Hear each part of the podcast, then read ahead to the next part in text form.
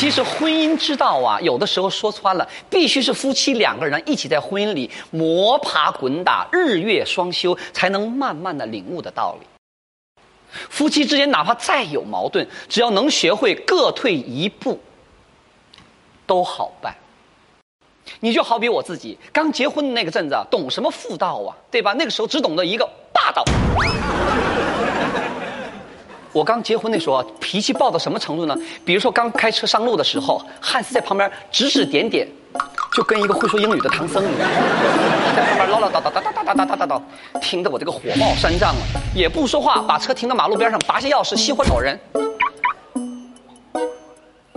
把汉斯人家抛在马路上呆呆的，都不知道该怎么办好了，这把外国人欺负的哈。最初跟汉斯生活那几年呢，我经常跟他吵。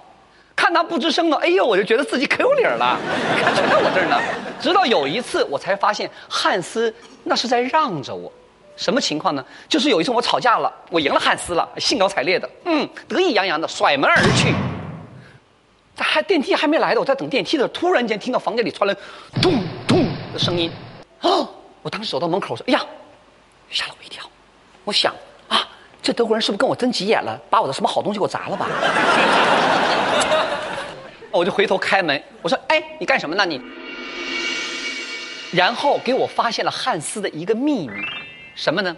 就是他地上啊两个破碎的袋子，是家乐福那种购物马甲袋。我突然明白了，汉斯每次都在超市收集这种马甲袋的原因了。这就是这个德国男人发泄的方式。生气的时候，他把马夹袋扎成一个球，然后，砰。砰的踢，那一刻，我突然间明白了，他一直在让着我，一直在往后退。那一刻，我觉得，哎呦，自己真是 low 到底了。哎呦。